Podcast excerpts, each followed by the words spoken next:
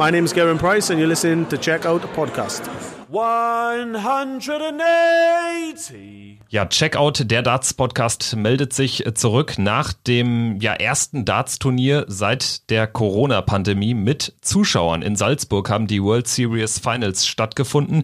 Gervin Price hat seine Siegesserie fortgesetzt, Rob Cross im Finale geschlagen. Äh, darüber wollen wir sprechen, natürlich aber auch über die Rückkehr der Zuschauer und vielleicht auch einen kleinen Ausblick geben auf das, was uns jetzt in den nächsten Wochen erwartet. Es stehen da ja einige Turniere äh, auf dem Programm, unter anderem dann eben die European Tour Tour in Hildesheim am kommenden Wochenende. Mein Name ist Kevin Schulte hier bei Checkout und natürlich wie immer dabei Christian Rüdiger. Grüße. Servus Kevin, hallo an unsere treuen Zuhörer. Ja, und äh, herzliches Hallo auch an äh, Marcel Yildiz, österreichischer Gast. Das äh, passt wie die Faust aufs Auge. Grüß dich, Marcel. Ja, hallo, auch danke, vielen Dank für die Einladung. Ja, du warst äh, schon das ein oder andere Mal hier im Podcast zu Gast. Erstmal vielleicht äh, so aus der österreichischen Perspektive gesprochen. Ähm, das war jetzt ja ein viel beachtetes Turnier, nicht jetzt, weil es die World Series Finals waren, sondern weil eben zum ersten Mal seit über einem, ja, oder seit ungefähr einem halben Jahr wieder Zuschauer ähm, bei einem Darts-Turnier am Start waren. Ähm, wie äh, groß war so, so die mediale Resonanz des Events in Österreich? Ähm, war das irgendwie schon so ein Ding, dass man darauf geguckt hat oder vielleicht kannst du uns da mal ein bisschen mitnehmen? Ja, mediale Resonanz war für dieses Event eigentlich sehr gering. Wir sind ein bisschen eben beworben worden. Ähm, ich denke auch, dass der Ticketverkauf dann nicht so schlecht gelaufen ist äh, für die BDC. Aber insgesamt hat das jetzt nicht so einen besonders hohen Stellenwert äh, bei uns in der Medienwelt äh, eingenommen.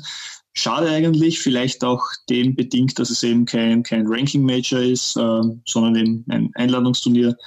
Und ja, ich denke, äh, dass dieses gesamte Präventionskonzept, äh, wo man eben auch wieder mal wirklich viele Zuschauer äh, dabei hatte, sicherlich etwas ist, wo man vielleicht auch in Zukunft äh, darauf blicken kann, auch für, für andere Sportarten. Also ich denke, das hat hoffentlich sehr gut funktioniert, wird man wahrscheinlich erst in ein paar Tagen wissen.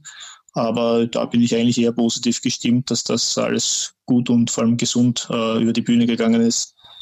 Ja, ist auch so mein erster Gedanke gewesen. Bin positiv gestimmt, dass das äh, nicht zum Superspreading-Event wird. Im, Im Nachgang, in der Nachbetrachtung muss man natürlich jetzt abwarten, aber ähm, es wirkte alles recht ähm, gut aufeinander abgestimmt. Christian, wie waren so deine Eindrücke von den drei Darts-Tagen vor Zuschauern in Salzburg? Ja, also mein Eindruck war positiver. Ähm, gerade jetzt auch zum Freitag hin, muss ich schon ehrlich sagen, war es für mich auch ungewohnt gewesen. Also plötzlich wieder Zuschauer im Hintergrund äh, zu sehen. Und es war ja auch trotz dieser räumlichen Trennung, klar, die Kamerabilder verzerren auch immer ein wenig oder stellen nicht das wirklich so dar, wie es dann auch abgelaufen ist. Aber es war auch schon sehr, sehr voll wirklich auch äh, gewesen, fand ich. Und ähm, man hat das dann auch mit den Korridoren, fand ich, gut umgesetzt. Man hat auch gemerkt, dass ähm, ich glaube, nur dann bestimmte Gruppen dann immer zu, zusammengesessen haben an einer Bank. Also man hat da auch äh, darauf geachtet, dass da jetzt nicht äh, welche aus äh, verschiedenen Regionen oder ähm, verschiedene Leute dann zusammensitzen. Also ich finde, das war gut umgesetzt. Und ich würde ganz gerne noch mal diesen Punkt aufgreifen aufgreifen, den Marcel gerade gesagt hat, dass diese mediale Resonanz jetzt nicht die allergrößte war. Klar, es, war es waren jetzt nur die World Series of Darts Finals, aber ich finde es ganz ehrlich gesagt auch schade, weil das war das erste Event vor Zuschauern seit mehr als einem halben Jahr. Wir dürfen nicht vergessen, Indoor-Veranstaltung, äh, über 1000 Leute waren da drin. Also, ähm, und wir dürfen auch nicht vergessen, ähm, finde ich wirklich schade, dass es nicht so groß jetzt auch ähm, betrachtet wird, weil dieses Event, finde ich, ist ja jetzt auch ein Vorreiter für zukünftige Events. Der Grand Prix findet zwar jetzt ohne Zuschauer statt, aber was ist denn jetzt zum Beispiel auch dann mit dem Grand Slam of Darts oder mit der Weltmeisterschaft? Ich finde, da hätte man auch diese World Series of Darts Finals, wie sie jetzt veranstaltet wurden, mit Zuschauern auch, finde ich, noch mal ein bisschen besser auswerten können oder sich medial damit mehr beschäftigen können. Das fand ich schon schade, weil dieses Turnier hat auch gezeigt, von der Umsetzung her, es funktioniert. Und jetzt muss man natürlich gucken, wie ihr beide schon gesagt habt, was machen die Zahlen. Und wenn die auch stimmen, dann finde ich, äh, ist das auch ein guter Vorreiter gewesen für zukünftige Turniere. Ja, ich finde auch, äh, deshalb geben wir dem Ganzen jetzt auch schon noch einen Rahmen, äh, fernab des rein sportlichen, weil sportlich ist es nun mal wirklich nicht das wichtigste Event auf dem Circuit. Aber äh, so ganz grundsätzlich fand ich ähm, eine Beobachtung von dir auch bemerkenswert, insofern, dass es äh, recht voll wirkte und äh, das ging mir auch so. Sicherlich hat man das bewusst dann irgendwie auch so ausgeleuchtet, dass es voll wirkt, aber ich hatte schon das Gefühl, dass man schon äh, mit diesen knapp 1500 Leuten eine recht stattliche Anzahl für so einen ersten Testlauf da in der Halle untergebracht hat. Also prozentual gesehen ähm, war das ja schon eine recht ordentliche Auslastung und das kann dann eben wahrscheinlich nur funktionieren, wenn man da so ein, so ein ähm, Mehrwegesystem hat und äh, die Halle in, hier waren es jetzt vier Teilbereiche unterteilt. Ähm, Christian, äh, warst du so ein bisschen vielleicht auch überrascht, so ging es mir jedenfalls, äh, dass die Zuschauer auch recht diszipliniert wirkten. Das war ja jetzt auch, was das betrifft, mal eine ganz andere Darts-Veranstaltung, so wie man das jetzt eher von ja puristischeren Publiken äh, zum Beispiel bei der BDO äh, gewohnt ist. Und äh, es fehlte so ein bisschen dieser Party-Faktor, logischerweise. Ja, also das, was die PDC natürlich über Jahre auszeichnet und groß gemacht hat, dieser Event-Charakter, der hat natürlich jetzt bei diesem Turnier ähm, sehr groß gefehlt. Ähm, ich fand auch der erste Tag war stimmungstechnisch nicht wirklich großartig. Da kam dann, als Menso gegen äh, Christoph Ratajski gespielt hat und Menso dann auch ein paar 180er geworfen hat, da kam dann auch schon mal Stimmung auf. Aber man hat natürlich schon gemerkt, ich bin jetzt nicht äh, vollkommen drin in der Materie, um sagen zu können, was hat die PDC denn ihren äh, Fans, die da in der Halle waren, mitgeteilt. Die werden sicherlich bestimmt irgendwie eine E-Mail bekommen haben oder dann nochmal am Eingang eingewiesen worden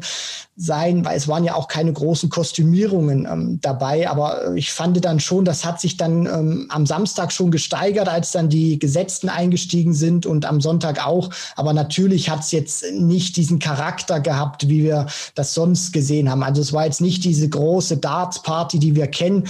Aber ähm, ich fand das jetzt auch nicht schlimm, sondern es war dann eben ein bisschen leiser. Und äh, wenn man es jetzt vielleicht mal mit einem ähm, zwinkernden Auge nimmt, könnte man sagen, es war ein sehr fachkundiges Publikum in Salzburg dabei. Äh, Marcel, in Österreich äh, gegenwärtig die Corona-Lage, gibt es, äh, gibt es die Lage her, dass solche ähm, Events äh, stattfinden können oder war das dann doch eher eine Überraschung, dass man das überhaupt hat durchziehen können? Man hatte jetzt zuletzt so ein bisschen das Gefühl auch äh, von dem deutschen Blick auf Österreich, dass ähm, ja die, die österreichische Bundesregierung da in vorderster Front auch eher wieder ähm, ein paar Lockerungen zurücknimmt. Also ähm, wenn du uns das mal so ein bisschen beschreiben kannst, die gegenwärtige Lage. Ja, genau, das ist äh, vollkommen richtig, wie du es ähm, beschrieben hast. Uh, ursprünglich wäre das Event ja, glaube ich, sogar mit 2000 Zusehern uh, geplant gewesen. Uh, wenig davor ist aber eine neue Maßnahme herausgekommen, wo man eben die Indoor-Veranstaltungen beschränkt hat auf 1500 Personen.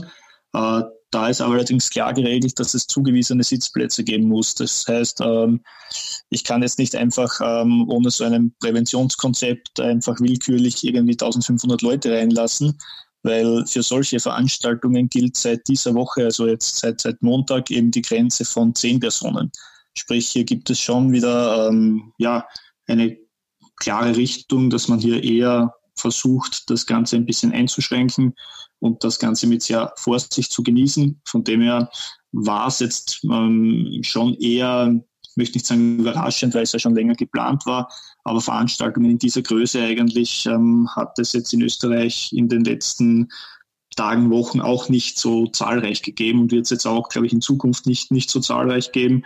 Einzig vielleicht eben bei Fußballspielen, wobei das ja dann wahrscheinlich eh eher unter die Outdoor-Veranstaltungen fällt, aber Indoor wie angesprochen. Also es ist doch eher etwas, was da ein bisschen ja, jetzt herausgestochen ist, dass man jetzt über drei Tage mit, mit 1500 Leuten grob geschätzt jetzt äh, diese Veranstaltungen eben durchführt. Und ja, wie gesagt, also da gibt es eher derzeit die Tendenz, das Ganze wieder etwas einzuschränken. Und ja, im Hinblick eben auf, auf den World Cup wird das interessant sein, ähm, wie es dann bis dorthin äh, aussehen wird.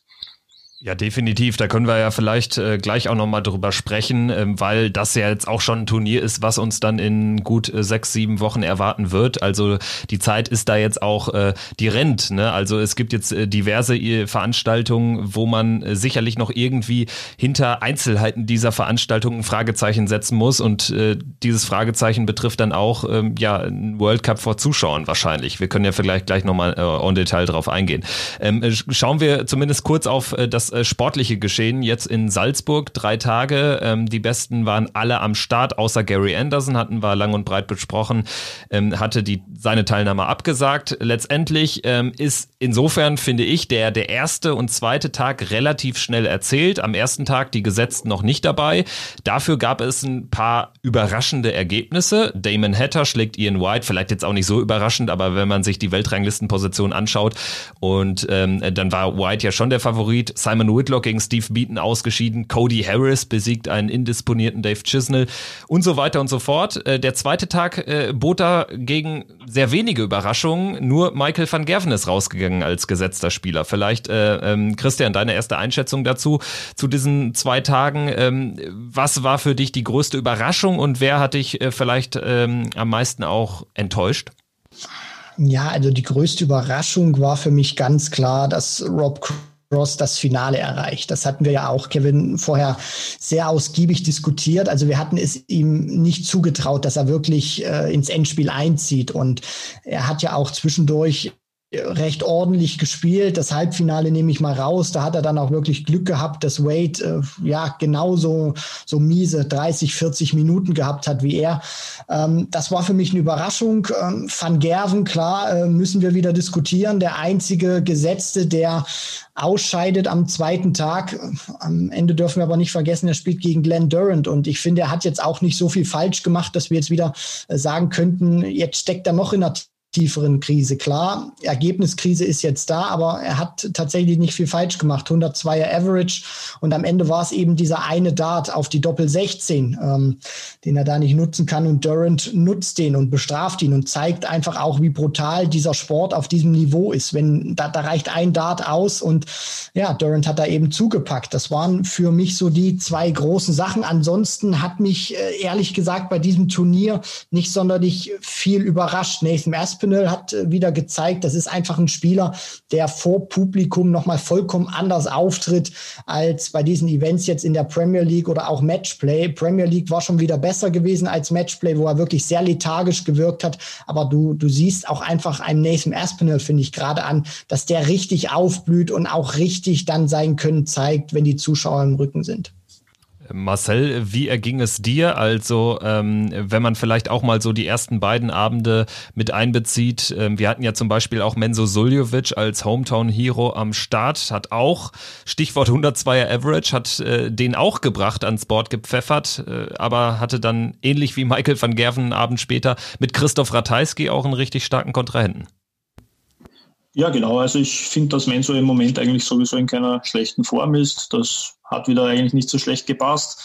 Äh, ist eigentlich recht gut ins Match reingekommen und auch insgesamt, also wie gesagt, 102 Average, das kann sich schon sehen lassen. Vielleicht ein paar Momente einfach, die er die er vielleicht nicht so gut ähm, genutzt hat, wo dann einfach Ratajski zur Stelle war und, und das Spiel gewinnt. Und ich sage mal auch so, gegen Christoph Ratajski, das ist es auch ähnlich wie bei Van Gern gegen Darrent, du kannst diese Partie schon einmal verlieren. Das ist jetzt für mich eben kein ganz großes Drama. Natürlich wäre es für ihn schön gewesen, vor Heimpublikum da noch ein paar Spiele zu gewinnen vielleicht okay, hat jetzt nicht äh, sollen sein, aber wie gesagt, um Menso mache ich mir da eher weniger Sorgen.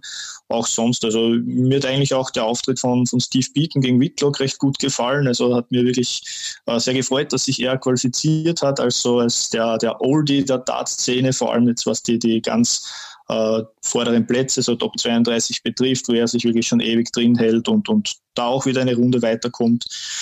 Also ja, für mich auch eher ein bisschen überraschend, wie Christian schon angesprochen hat, dass Rob Cross sich dann doch äh, so weit vorspielt. Cody Harris, muss ich sagen, hat mich auch überrascht mit diesem Erfolg. Äh, eher eigentlich muss man sagen, hat mich Chisnell überrascht mit dieser Nichtleistung, die er da gebracht hat. Da ist ja wirklich fast gar nichts zusammengelaufen. Und ja, dieses angesprochene Halbfinale zwischen Cross und Wade, ja, das war halt wirklich dann mal etwas anderes und vielleicht auch ein bisschen, ja, das, das Glück dann eben auf der Seite von Cross, dass er eben genau das überlebt, hier gegen Wade beide eine doch über weite Strecken sehr schwache Partie gespielt und, und einer kommt ihm dann weiter, war Cross und ja, Finale hat er sich dann doch klar gesteigert, aber ja, bei 8-4 dann ein bisschen vielleicht ein wenig die Konzentration verloren. Ja, ich fand auch äh, diesen, diesen ganzen dritten Tag sehr, sehr merkwürdig fast schon. Ne? Also Rob Cross gegen Michael Smith, was ja so ein bisschen äh, drüber stand über der Partie, ist einfach eine, eine mega Chance für beide Spieler, endlich mal wieder weit zu kommen in einem Turnier. Bei beiden musste man fast damit rechnen, dass sie auch schon früher rausgehen. Gerade Michael Smith gegen Christoph Ratajski hatte ich eher sogar in der Außenseiterposition gesehen.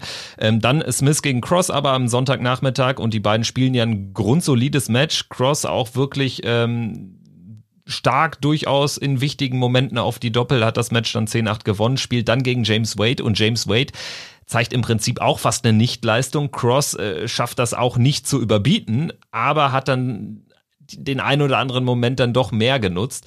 Fand ich ganz, ganz merkwürdig. Allerdings war ich dann auch ähm, ja positiv wieder äh, überrascht, weil dann seine Leistung im Finale ja eine ganz andere war. Und es hätte irgendwie zu so einem äh, Darts-Tag gepasst, wie dem gestrigen, wenn, wenn Cross sich sogar durchgesetzt hätte. Also ähm, das war ja im Prinzip exemplarisch für, für das, was Darts auch ein bisschen ausmacht, dass man Spiele so schwer tippen kann, dass man ähm, von dem einen Spiel nicht auf das andere schließen kann, etc. pp. Ähm, Christian, wie ging es dir? Also gerade in dieser letzten Session, die ja wirklich alles hatte von diesem Wahnsinnsmatch Wright gegen Price, von diesem absoluten äh, äh, äh Downer zwischen Wade und Cross und dann einem wirklich sehr, sehr engen Finale. Es hat für mich auch wieder gezeigt, dass ähm, so gut diese Jungs auch sein mögen, jeder kann mal wirklich eine ganz schlechte Phase drin haben. Und das war eben bei Wade und Cross auch dieser, dieser Fall gewesen. Da ging wirklich am Anfang überhaupt nichts. Also das war ein Niveau, äh, ich glaube, wenn die da äh, mitgespielt oder da hätten auch viele Jungs, die jetzt den Host Nation Qualifier spielen, ähm, für die Qualifikation noch für die zwei Startplätze in, in Hildesheim für das European Tour Event, die hätten sich da auch ein paar Lecks krallen können. Also da war wirklich, äh, musste man schon froh sein, wenn sie wirklich in der sechsten Runde oder früh in der siebten beendet haben. Und die Partie hat sich dann so langsam wirklich äh, gesteigert. Und wir waren uns auch alle vorher oder im, im Vorfeld dann dieses Finales habe ich dann auch äh, viel gelesen, dass man eigentlich Price hätte schon die Trophäe eigentlich geben müssen oder einfach äh, dann Leute geschrieben haben, give Price the trophy already. Also da hatte keiner wirklich Rob Cross auf den Zettel, ich auch nicht.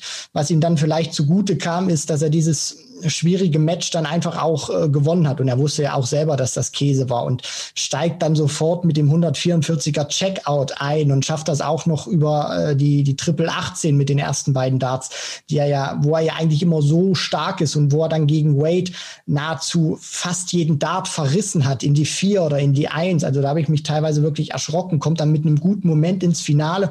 Und das hat ihn, glaube ich, auch so ein bisschen getragen. Und was mir dann so am Ende aufgefallen ist, Marcel hat das ja auch schon angesprochen. Cross führt dann eben mit 8 zu 4 und du denkst dir, okay, jetzt kann er das Ding höchstwahrscheinlich runterspielen. Ihm fehlen noch drei Legs und Price hat dann auch nicht diesen unbedingten Eindruck gemacht, fand ich von, von der Körpersprache her, dass ich ihm das zugetraut hätte, dass er diesen Vorsprung oder diesen Rückstand, besser gesagt, den er da hatte, nochmal auffressen kann. Aber, und das finde ich ist der Unterschied momentan zwischen Cross und Price, den ich gesehen habe, ist, dass Price in diesen wichtigen Momenten dann hinten raus sein Niveau anheben konnte und Cross hatte dann nichts mehr entgegenzusetzen, fand ich, und hat dann auf einem Niveau stagniert und Price konnte es eben anheben und deswegen hat er dann eben am Ende auch gewonnen. Äh, ja, Marcel, äh, Price gegen Cross im Finale. Cross, wie du eben erwähntest, 8-4 vorne gewesen.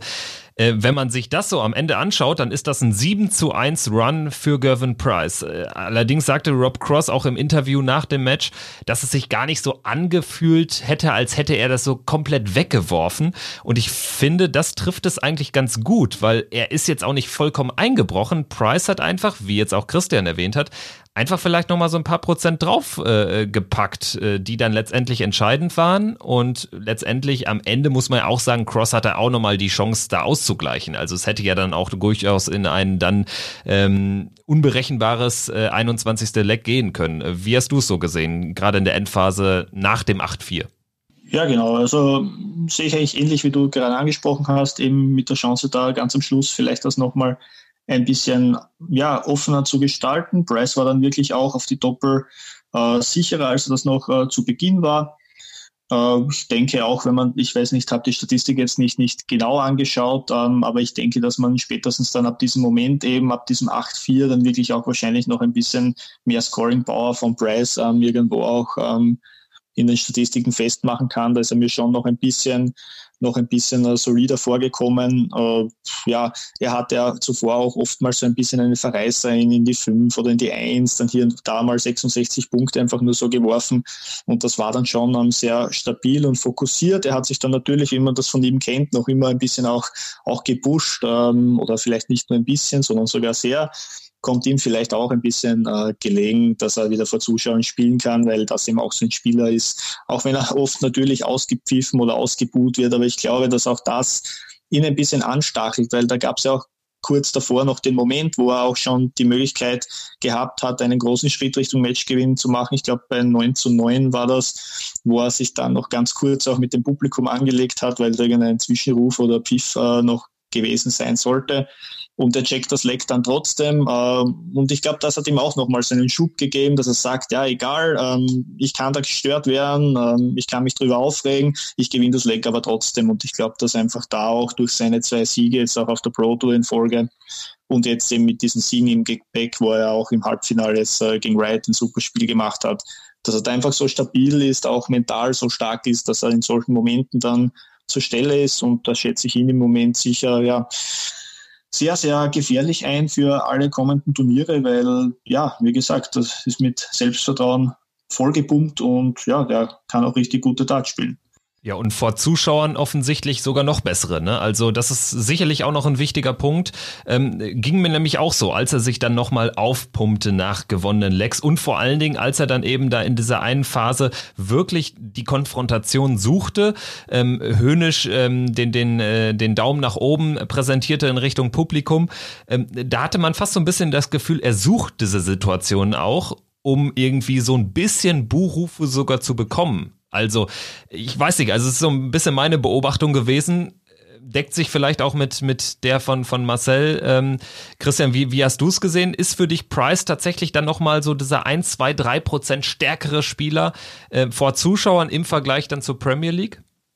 Der Erfolg gibt ihm ja momentan recht. Und was ich auch immer so sehe, also für, für mich ist das ehrlich gesagt auch immer ein bisschen schwierig einzuschätzen, weil er zeigt auch immer wieder auf der Pro Tour, gerade jetzt auch wieder mit diesem Back-to-Back-Sieg, das äh, hat er ja auch schon mal geschafft vor einiger Zeit. Da hat er ja auch zwei Pro Tour-Turniere hintereinander gewonnen. Da finde ich, verdeutlicht er ja auch oder unterstreicht er, dass er da genauso ein brillanter Spieler ist. Aber ähm, ihr habt das natürlich auch schon vollkommen richtig angesprochen, diese Komponente eben, die er in sein Spiel dann noch ähm, praktisch dazu bringt, dass er sich dann eben auch in wichtigen Momenten vor dem Publikum pusht und sich dann eben auch noch dran reibt an den Emotionen, die, äh, die machen ihn dann natürlich auch aufgrund seines Hintergrunds, dass er natürlich aus dem Rugby kommt und eben diese Konfrontation gewöhnt ist, die machen ihn dann noch mal ein Stück weit stärker und ähm, diesen Punkt, den ihr da auch angesprochen habt, wo er eben die, die Möglichkeit gehabt hat, gegen Ende des Matches, wo dann dieser Zwischenruf kam, ähm, da hat man auch schon gemerkt, da war er sehr stinkig gewesen und dieses höhnische Applaudieren. Und das war für mich auch ein ganz entscheidender Moment, weil ich weiß nicht, was passiert wäre, wenn Cross dieses Leg noch gecheckt hätte. Er hatte ja auch die Möglichkeit gehabt, ob da Price vom Mentalen her eingebrochen wäre oder ob er mit dem Hintergrund dieser zwei Pro-Tour-Siege, mit denen er dann eben angereist ist, das Match trotzdem noch äh, bockstark zu Ende gespielt hätte. Das weiß ich nicht nicht. So war es dann eben gewesen. Cross lässt aus, Price macht das noch zu und dann ist eben dieser Moment nochmal gut gegangen. Wenn Cross das Leck gecheckt hätte, weiß ich nicht, äh, wie das so gewesen wäre. Aber um das jetzt abzuschließen, äh, sage ich natürlich auch. Also vor Publikum hat er nochmal diese, diesen Mühe an Prozenten mehr drin, die ihn dann doch nochmal zu einem besseren Spieler machen, weil er einfach diese Reibung braucht des Publikums. Vielleicht den letzten Aspekt sportlich zu den World Series Finals. Ähm, Nochmal weg von denen, die das Turnier am Ende ähm, entschieden haben, hin zu Fallon Sherrock, die ja auch eine Einladung bekommen hatte, sich jetzt seit langem mal wieder präsentieren durfte. Ähm, sie hat eben keine Tourcard, hatte jetzt auch wenig Möglichkeiten dazu äh, spielen außerhalb von Online-Turnieren. Äh, Marcel, wie hast du äh, Fallon Sherrock gesehen, die ja eine 5-1-Führung weggegeben hat gegen Jeff Smith? Allerdings letztendlich ja jetzt auch äh, bis dato eigentlich eine gute Leistung ans Board bringen konnte.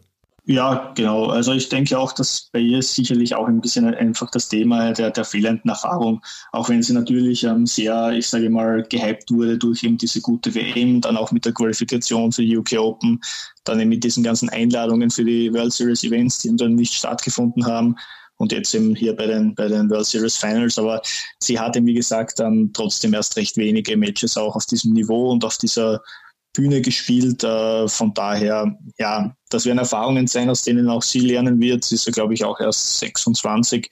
Äh, das heißt, die hat auch noch sehr viel Luft nach oben. Bin auch sehr gespannt ähm, bei dieser BDC Women's Series, die da ja geplant ist, ähm, wie das dann da aussehen wird. Es gibt ja, glaube ich, auch diesen Grand Slam Qualifier für die Frauen äh, ja, also sie hat sicherlich das Potenzial, dass sie vielleicht auch im nächsten Jahr Richtung Tourcard angreifen kann.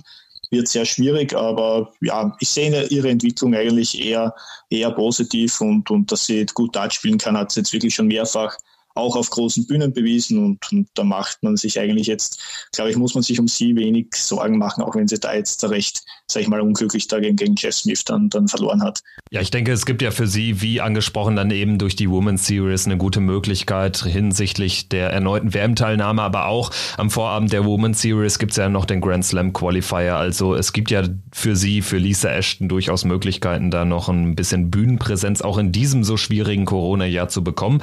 Äh, schauen wir jetzt mal weg von Salzburg hin nach Hildesheim. Erstes Turnier in äh, Deutschland dann auch vor Zuschauern, allerdings äh, ja noch einer reduzierterer Crowd. Äh, ich glaube 500 Leute sind es dort nur pro Session.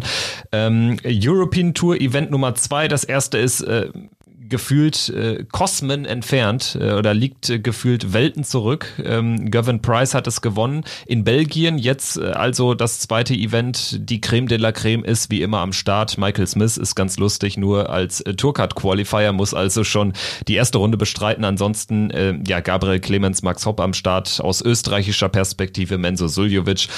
Christian, vielleicht äh, erstmal deine Einschätzung, wenn man sich das Draw anschaut, die Teilnehmer, das verspricht sicherlich ähm, spannend zu werden. Was sind für dich so die Fragen, die über dem Turnier stehen?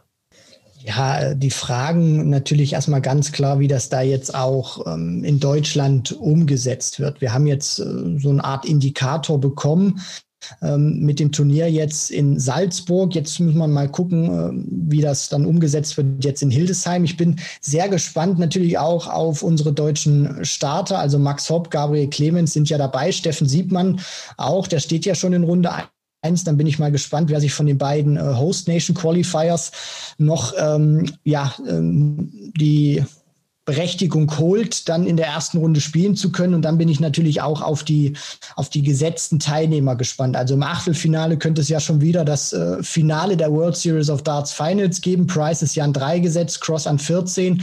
Dann bin ich mal gespannt, was mein Freund Adrian Lewis macht, an 15 gesetzt, auf wen er dann trifft. Und ich hoffe natürlich auch, dass es hinsichtlich des Grand Prix Races nochmal sehr spannend wird. Also Mervyn King hat ja unter anderem die Möglichkeit, Chris Doe Anunobi, ähm, Steve West. Ich spinne jetzt mal ein bisschen rum. Wenn er das Turnier gewinnt, ist er beim Grand Prix auch dabei. Also es gibt zumindest noch ein paar äh, Möglichkeiten, sich für Leute zu qualifizieren und andere rauszukicken. Deswegen ist das für mich ein sehr interessantes Turnier. Ja, und ich habe jetzt auch gerade ganz frisch äh, gelesen, dass wohl Nils äh, Zonnefeld äh, lieber die Development Tour spielen will. Ist ein Tourcard Qualifier, würde dann natürlich einen weiteren deutschen Startplatz im Host Nation Qualifier sehr wahrscheinlich äh, frei machen. Also das ähm, nur mal am Rande. Marcel, wenn wir uns das Tableau anschauen, äh, Gavin Price sicherlich jetzt äh, mit drei Turniersiegen im Rücken fast schon der, der Top-Favorit jetzt auch für dieses Turnier. Aber glaubst du, dass vielleicht Michael van Gerven sich auch zurückmelden kann, dass ihm jetzt auch dieser, dieser äh, engere Rhythmus doch eher entgegenkommt. Also bei ihm hatte man ja wirklich das Gefühl, dass die Corona-Pause echt nochmal so ein bisschen so einen Stecker gezogen hat. Das ändert sich ja jetzt logischerweise, wenn man auf die nächsten Wochen und Monate schaut. Da wird ja im Prinzip kein Wochenende mehr ausgelassen. Ja, genau. Also ich glaube auch, dass mit Michael van Germ auf jeden Fall zu rechnen ist. Vor allem auch deswegen, weil ich glaube, wenn die Setzung ähm, so stimmt, wie ich sie im Kopf habe, dann könnte er auf, auf Glenn Durant erst im Finale treffen. Das heißt, sein derzeitiger Angstgegner Nummer eins, den würde er mal lange aus dem Weg gehen. Ähm, ja, ich glaube, dass er grundsätzlich ähm, schon natürlich auch zu den Top-Favoriten hier bei diesem Turnier in Hildesheim zählen wird. Wenngleich ich eben sagen muss, dass ich ähm, ja da eher jetzt wirklich Gavin Bryce, Peter Wright, vielleicht auch Durant äh, wirklich in dieser kompletten Favoritenrolle sehe. Äh, vielleicht ein kurzes Wort auch zu Nils Sonnefeld, äh, der eben seine Teilnahme abgesagt hat. Ich glaube, dass es für ihn taktisch eine recht kluge Entscheidung war, das zu tun, weil du kannst sehr viel Pech haben in der Auslosung und dann spielst du in der ersten Runde vielleicht gegen Michael Smith, machst deine 1000 Pfund Preisgeld und dann war's das und verpasst aber dafür ähm, ja wahrscheinlich diese sechs Development Tour Turniere. Ähm, weiß nicht, wie das mit dem Nachreisen in Zeiten wie diesen ähm, gut funktioniert und so hat er vielleicht die Möglichkeit, sich über die Development Tour äh, so viel Preisgeld dort einzuspielen, dass er vielleicht über die Development Tour seine Tourcard halten kann, weil das ist für ihn, glaube ich, ähm, das größere Ziel, als jetzt hier eine Runde oder zwei Runden vielleicht hier zu gewinnen. Äh, ja, aber wie gesagt, äh, für den Turnierfavoriten sehe ich eigentlich da eher die üblichen Verdächtigen äh, ganz vorne mit dabei.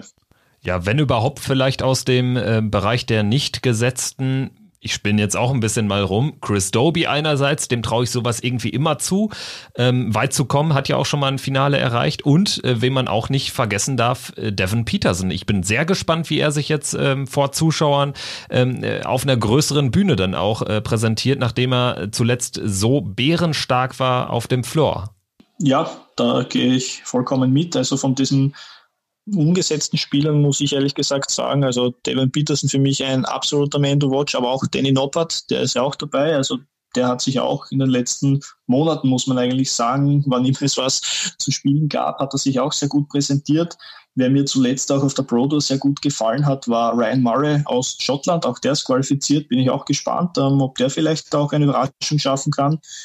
Ja, äh, und, und Jason Lowe, also der ist ja ein neuer Tourcard-Gewinner gewesen, hat sich bisher auch schon sehr gut präsentiert. Äh, das wird für ihn auch mal wieder ein Bühnenmatch. Äh, bin ich auch gespannt, ob, ob der auch da das bringen kann, was er, was er schon aus der Pro Tour teilweise gezeigt hat. Das ist sicherlich auch einer, der sehr gefährlich werden kann. Und wir erinnern uns ja an das erste Event, wo Dirk van Duivenbode schon gezeigt hat, was ein Tourcard-Gewinner alles so erreichen kann.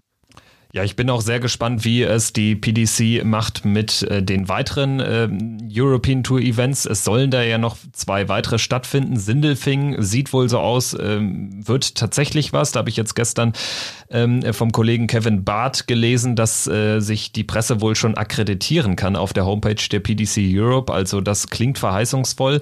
Und natürlich muss man dann am Ende auch gucken, ähm, reichen dann tatsächlich vier Turniere aus ähm, für diese European Tour Order of Merit, äh, um sich zu qualifizieren für die EM. Also auch das ist sicherlich ja eine spannende Frage.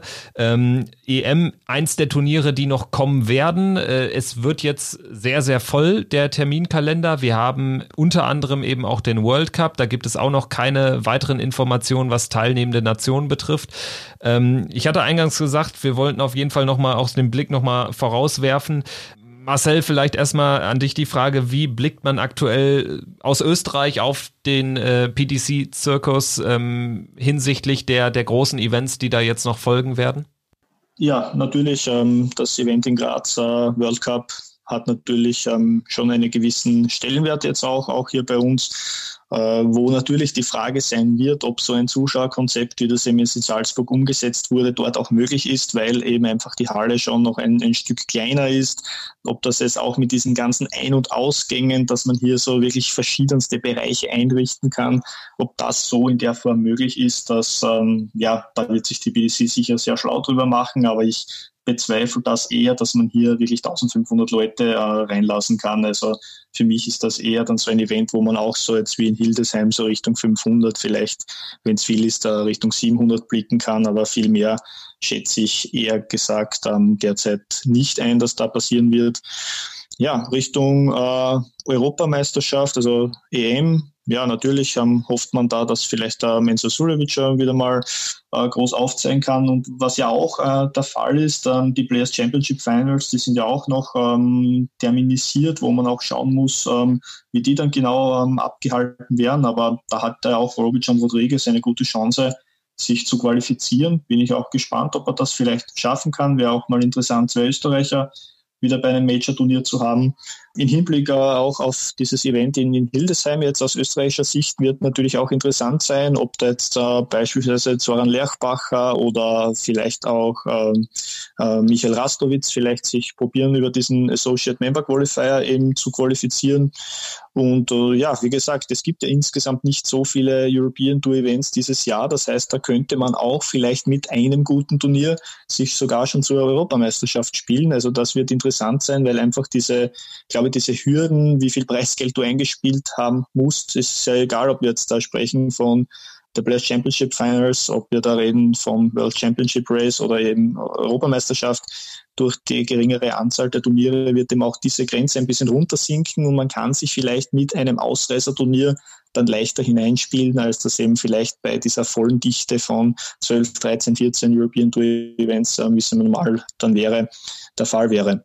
Also von daher, ja, habe ich die Hoffnung, dass wir vielleicht auch noch den einen oder anderen Österreicher, abgesehen von Sulevic, auch mal im TV oder auf einer, auf einer European Tour Bühne sehen werden.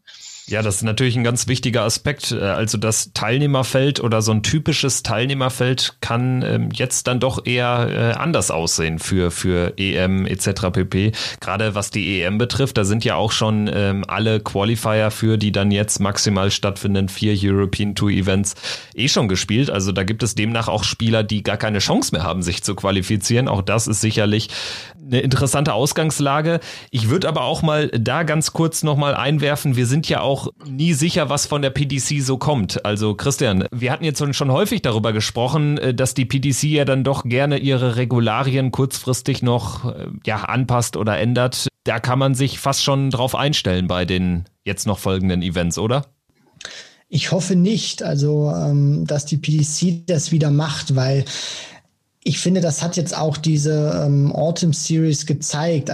Also natürlich ist es so, du kommunizierst vorher was und ich finde dann auch gerade als Profiverband, wenn du vorher eine Entscheidung triffst und die dann nochmal revidierst und sagst, nein, wir setzen den Cut jetzt wie bei der ähm, Grand Prix Qualifikation nicht wie geplant erst oder ursprünglich kommuniziert nach der Autumn Series und ähm, machen das jetzt doch nochmal oder nehmen jetzt besser gesagt dieses zweite European Tour Event mit rein, finde ich das immer sehr unglücklich gewählt in der Kommunikation, weil es macht ja, glaube ich, mehr Feinde als Freunde oder entfacht einfach eine, eine viel größere Diskussion, weil du dich nicht klar zu deinem Standpunkt bekennst und es vor allem auch für mich dann immer sehr unprofessionell wirkt, weil du setzt ja am Ende oder gerade in, in so einer Zeit ähm, da hangeln sich die Leute natürlich auch an, an Regeln und äh, an Richtlinien, gerade natürlich auch die Spieler, weil es für die äh, ihr Brot- und Buttergeschäft ist. Für die geht's um eine um eine Menge Geld, die sind selbstständig, die sind auch äh, hauptsächlich von, von diesen Einnahmen abhängig. Und äh, wenn es dann erst heißt, der Cut wird gemacht nach der Autumn Series und dann wird's es nochmal revidiert und dann bin ich drin plötzlich und dann erfahre ich, okay, äh, jetzt wird doch noch ein Turnier gespielt, das war doch vorher anders kommuniziert. Äh, das äh, glaube ich schon, dass das nicht immer bei jedem auf Zustimmung stößt. Gerade natürlich für die Leute, die dann eben rausfallen. Das hatte ich ja schon in der vergangenen Podcast-Episode gesagt. Du kannst es dann nicht allen recht machen. Also es wird Leute geben, die werden das gut finden. Hauptsächlich die Leute, die sich dann reinspielen und die, die dann eben rausfallen, die werden es dann nicht mehr so gut finden. Ja, ich denke auch, man muss das jetzt erstmal abwarten. Ich denke, man muss natürlich der PDC auch zugestehen, dass letztendlich die, die Situation gerade eben eine schwer planbare ist und dass man dann auch nicht irgendwie Monate im Voraus schon alles äh, durchplanen kann bis zum Ende des Jahres, ist ja wahrscheinlich auch logisch. Äh, vielleicht jetzt äh, gegen Ende der Folge nochmal der, der ähm, noch weitere Blick. Also wir haben jetzt äh, kurz den World Cup angerissen, wo Marcel gesagt hat, unter den Umständen wird das schwierig, das genauso zu machen wie in Salzburg, weil die Halle auch eben das gar nicht her, hergibt in, in Graz. Ähm, wenn wir dann am Ende des Horizonts auf die Weltmeisterschaft blicken, Marcel, hier in Deutschland äh, gab es auch schon mal Stimmen, ja, vielleicht wird das Ganze ja nach Deutschland geholt, weil die pandemische Situation eine andere ist. Wiederum, äh, vor ein paar Monaten, als dann der, der äh, World Cup nach Graz ging, aus Deutschland weg, ähm, war die Situation in Österreich deutlich besser. Äh, wie, wovon gehst du denn jetzt, äh, Stand jetzt aus? Also bleibt wohl alles, äh, wie es ist, äh, weil man ja jetzt auch schon diverse Proto-Events und auch andere Major-Turniere in England durchgezogen hat. Jetzt sogar auch kleinere Turniere, in Anführungsstrichen unwichtigere Events wie die Development Tour in England stattfindet oder hältst du Stand jetzt noch alles für möglich? Ja, man kann natürlich alles für möglich halten, aber ich glaube eher, dass das dann wirklich so, wie es jetzt geplant ist, dann auch ähm, versucht wird durchzuführen, weil man eh jetzt gesehen hat, äh, man versucht vielleicht diesen World Cup extra nach Österreich zu verlegen, weil man eben der Annahme ist, dass sich hier ähm, die Situation verbessert hat, was ja zum Zeitpunkt der Vergabe auch absolut der Fall war. Jetzt haben auch wir hier wieder eigentlich sehr stark ansteigende Zahlen. Ich weiß jetzt nicht ganz genau, wie die Situation ähm, in, in, Deutschland jetzt mit den ähm, Neuinfektionen aussieht, aber auch hier, ähm, ja, gibt es natürlich ähm, gewisse Einschränkungen, die wirst du auch in Großbritannien haben. Vielleicht ist es hier und da mal besser, vielleicht hier und da mal schlechter, aber ich, ich glaube insgesamt, ähm, man wird eine WM sehen, die natürlich, ähm, was jetzt die Zuschauer betrifft, ein bisschen anders sein wird, als so wie man das eben vom Dart, vor allem vom BDC-Dart äh, kennt. Und in dem, dem Sinne glaube ich, ähm, ja, kann man jetzt, auch wenn man da jetzt drei Monate versucht vorzublicken, glaube ich, noch nicht so eine genaue Prognose treffen. Und ich gehe davon eher aus, ähm, dass in, in London wieder durchzuziehen, vor allem weil das ja auch über einen langen Zeitraum geht, wo du dann wirklich eben diese große Halle benötigst, äh, um diese Zuschauer dorthin zu bringen. Da haben wahrscheinlich manche, äh, manche Spieler auch schon jetzt ähm, irgendwie das im Kopf, eben, wie es Christian vorher angesprochen hat, dass man eben nicht unbedingt immer nur flexibel reagieren möchte auf, auf kurzfristige Änderungen der BDC und, und von dem her glaube ich, dass die WM auch, auch dieses Jahr im LBL stattfinden wird.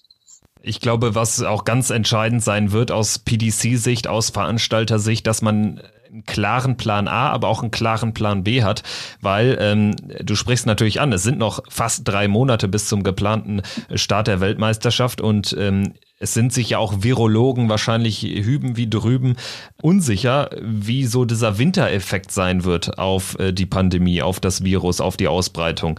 Und äh, dementsprechend glaube ich, wäre es aus PDC-Sicht sinnvoll und gehe auch davon aus, dass man das macht, dass man schon einen klaren Plan B auch versucht zu entwickeln, wo man dann vielleicht auch halbwegs kurzfristig dann äh, hin ausweichen könnte. Stand jetzt würde ich auch sagen, gerade mit den ähm, Eindrücken aus Salzburg, dass äh, eine WM vor Zuschauern zumindest teilweise ähm, möglich ist, äh, wenn sich das Ganze nicht weiter verschlimmert. Sicherlich auch vor einer halbwegs stattlichen Anzahl pro Session. Äh, ich würde sagen, Marcel, lass uns sehr, sehr gerne rund um den World Cup, wenn äh, da dann vor deiner Haustür quasi wieder gespielt wird, nochmal äh, gerne ähm, das Ganze wiederholen. Dann wissen wir vielleicht auch ein bisschen mehr, wie so die Entwicklung äh, vonstatten geht. Dann ist auch die WM das große, das große Event des Jahres nicht mehr ganz so weit. Und ja, ich würde erstmal sagen, danke für deine Zeit. Ja, ich bedanke mich auch. Vielen Dank auch für die Einladung. Hat wieder sehr viel Spaß gemacht.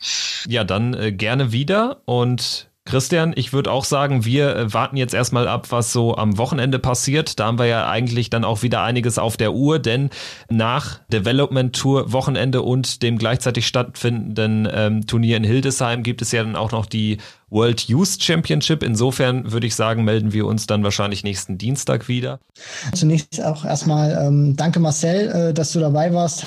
Hat äh, großen Spaß gemacht, auch zu dritt in der Runde jetzt wieder zu diskutieren. Und ja, ich äh, bin ganz einfach auch äh, froh, dass wir jetzt wieder Darts vor Zuschauern gesehen haben. Trotz steigender Zahlen finde ich auch immer ganz wichtig.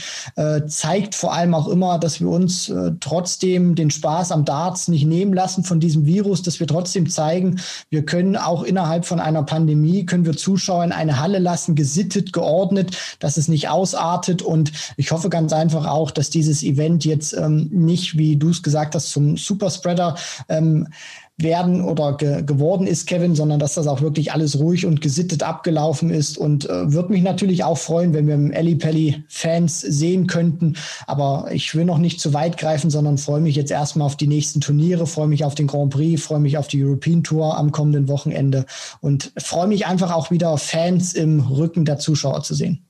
Bis dahin, macht's gut. Tschüss.